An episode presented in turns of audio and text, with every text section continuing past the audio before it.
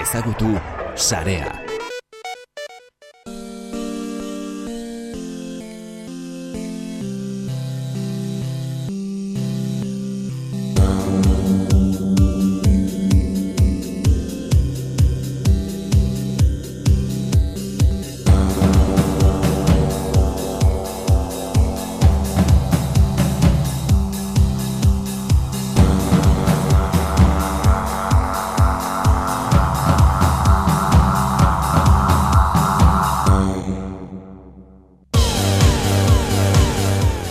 Kutxa irekitzera goaz, Lorea Argarate eta Kaixo. ingurune digitaleko Maurizia, kongietorria zarean era. Kaixo leire ze moduz. Ondo, Lorea, gaur dakarkizun emakumea, izan ziteken, bueno, ezagutu dezakegu, ezagutu genezaken, eta oso izen polita dauka. Ebelin, oso, oso berezin, ah, eh? Ai, oia. Ez, abizena da berezin horregatik leiretan ibadekizu oso txiste zaleak arela. Ebelin Baina- berezin, markatu, eh? Ebelin berezin hori da, ez gure berezitxua, eta esan duzun bezala kaja, ez, e, irekitzean ateratzen dugun e, emakume asmatzaile hauetako bat, Maurizia digital bat, Mhm. eta mm, esan behar dugu, ba, bueno, hauek arreot bereziki zuretzat, leire. Ber. leireri gaur opari bat egin behar diot. Eta zer erabiltzen dute kazetariek izugarri? Letrak. Letrak, testua, testua, prozesadora, zuek orain ja idazten duzu, eta ez duzu pentsatzen hori nork asmatu zuen. Bai, bai. Hori norro, norbaitek asmatu behar izan du, zuk- izan zen, Ba, Evelin berezin, gure lagun berria. Ebelin berezin, asmatu zuen guk idazteko modu hori. Bai, et, e, testuen e, proze, bai, prozesadorearen e, amatzat hartzen da. Mhm. Vale? E, mila beratzen dago eta bosgarren urtean jaio zen, estatu batuetan, bera e, informatikoa zen, ingeniari informatikoa, eta holan bi gauza dauzkolan oso totxoak, oso handiak, ez? Bai. Alde batetik esan dugun bezala, ba, testuen, berak bazekien testuak prozesatu zitezkela, ez? Eta, bueno, ba, hor lan handia egin zuen, gaur egun ezagutzen dugun Word, ez? Word moduko hori berak asmatu zuen, Abitu? Eta gero, beste alde batetik, orain azalduko dizuet ondo, eh? baina beste alde batetik, em, asmatu zuen ere gauza bat, gaur egun izugarri erabiltzen duguna ere. Berak egin zuen hegazkinen errezerren lehen sistema. Hau da, gaur egun segituan, ez, e, edo zein horri alde web horri aldetara joaten gara, eta hor markatu dezakegu ordua, segunetan bidaiatuko dugun, baina medikuarekin ere, edo denei ateratzera guazinean, edo hainbat erreserba sistemak, ez, erabiltzen ditugu. Ba, errezer- erreserba sistemak ere bai, e, ebelin, e, ebelinen esku etorri ziren. Vale? Orduan pixkat bi gauza horiek e, asmatu zetu, baina orain ikusiko dugu pixkat zein izan zen bere bere ibilbidea, ez, edo bere, bai, bere abentura.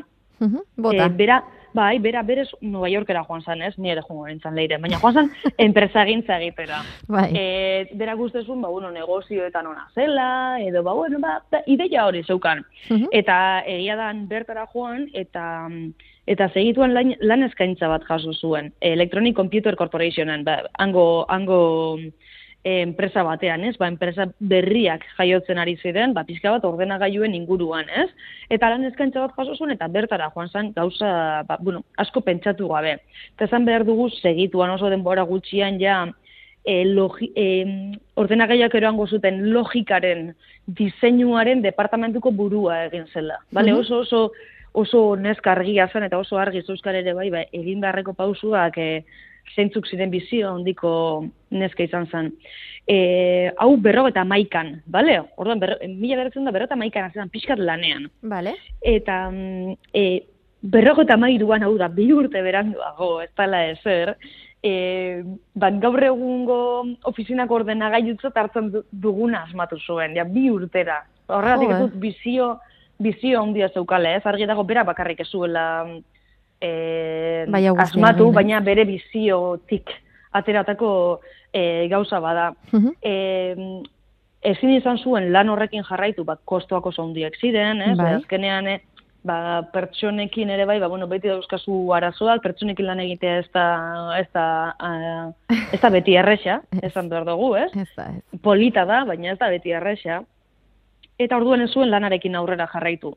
E, e, bertan enpresa horretatik gainera kanpora bota zuten, eta beste enpresa baten e, e, batu zan, e, teleregister, e, deitzen zitzaiona, eta hortxe, e, egazkinetarako erreserben sistema hori asmatu zuen. Mhm. Orduan, jo, imaginatu, ez, e, ostras, enpresan oso baloratua zan, e, bueno, danok, e, bueno, txalontzen zuten, eta orduan, ba, urte horietan izugarrizko lan egin zuen leire, eta gainera sartu zitzaien buruan pixkat helburua, ba, igual lan asko egin da, e, vicepresidenta, dezaken dola esaten, bizelendakari, enpresa horren bizelendakari izan zitekeela sartu zitzaien buruan. Eta lan pilo bat, pilo bat egiten hasi zen, eta momentu baten esan zuen nahi ama, baina nizan abil. Emakume batek inoiz, ez da ulortuko postu hau. Inoiz, inoiz. Zerbitzu zenbat lan ari, naizen egiten, zenbat gauza asmatu dituen, ondoan dauzkatu arrolo pilo bat, ez dutenak ez da ni bezala daude hemen, zen abil ni hemen txoruan pare, ez kriston lan pila egiten, eta eta nahi zelduko horra. Eta ordua momentu baten esan zuen, a ber, favorez, listo, guzti hau alde batera utziko dut, eta ni nire enpresa sortuko dut. Ze hor ni, bai, bai eukiko ditut ez, hor nire, nik nahi ditudan egoerak, eta nik nahi ditudan zaintzak. Mhm. Eta orduan, redaktron sortu zuen. E, de relaktar, ez dakizu, relaktron. Eta, eta hor daukagu, ez, e, e, egia da ofizinako lana izugarri errazten zuela, ez? Mhm. e, ba, bueno, ointxa salduko dut, baina, bueno, redaktron honetatik, Bai. dala mila bederatzen da irurok eta bederatzikoa, Mhm. bi urtera sortu zuen e, bai, ordenagailu moduko bat data sekretari, deitzen Vale. zitzaion, bale? Eta orduan, e, gehien bat zen dokumentuen produkzioa errazteko, Mhm. ba, editatu, borratu, moztu, pegatu, gaur egun egiten ditugun gauzat, garrantziarik eman gabe, ja, ez, por defecto egon behar direnak bai edo bai, Bai. ez, edo, edo PDF bat ezin dugunean kopiatu tekstua segituen jartzen gara, ai, ama, ezin dut tekstua hartu, ez dakiz, eh, bestea. Ba, bueno, e, eneska honek asmatu zuen, eta mila beratzi daun da, ba hori, irurogeta marrean. E, esan behar dut, e, ordenagailutxo honek zeukala e, metro bat baino gehiago, metro bat baino ondiagoa zen, eta zeuzkan, e, amairu txip, gaur Bai. egun dela oso oso gutxi, bali? Ez zeukan pantailarik, baizik eta impresora bat, ez? Mhm. Eta IBM orduan zegoen enpresako, ba, horren teklautxu bat, ez? Egia da beranduagoia pantalla bat gehitu ziola, e, memoria bat, e, e, ba, bueno, gero impresor ere bai separatuta jarri zuen, ez makina berarekin, ez metro bateko katxarrorekin ian oragoa zen. Bai. Eta e, irurogeta maikan, ja mila bederatzen da irurogeta maikan, komerzializatu egin izan zuen, bale? Osa, Bai. komerzializatu ahal izan zuen. E, amar mila ale inguru saldu ziren, Mhm. Baina, bueno, emaintxe, batzutan ere nire horregatik gustatzen zait kontatzea, ez? Ba, batzutan dana ez dela exitoa. Eta kasu honetan, ba, ebelinen enpresak ezin izan zien aurre egin gaztu beri. Zer, batzutan oso, oso zaila da horrelako proiektuak aurrera eramatea, ba, inbertsio e, maila oso altua izaten delako, ez? Bai. Eta orduan, naiz eta izugarrizko makina asmatu, ez? Zeina bertan, oza, momentuan zeuzkaten beharrak e, betetzen zituen, ba, bueno, ba, e, itxi egin zuen, eta azkenean e, lortu zuen zen itxi beharrean, beste enpresa batek, beste informatika enpresa batek, erostea, bere enpresa. Mhm. Orduan, ba, bueno, horregatik geratu da pixka bat e, itzaletan bezala, ez? Baina gaur egun ezagutzen ditugun testu prozesatzaile hoien e, ama, Bai. esan dezakegu, Ebelin e, berezin dela, eta erreserbe sistema, ez? Erreserben sistema hoien ama baita ere eta bizio horrekin sortu zituenak gauza hauek baita ere.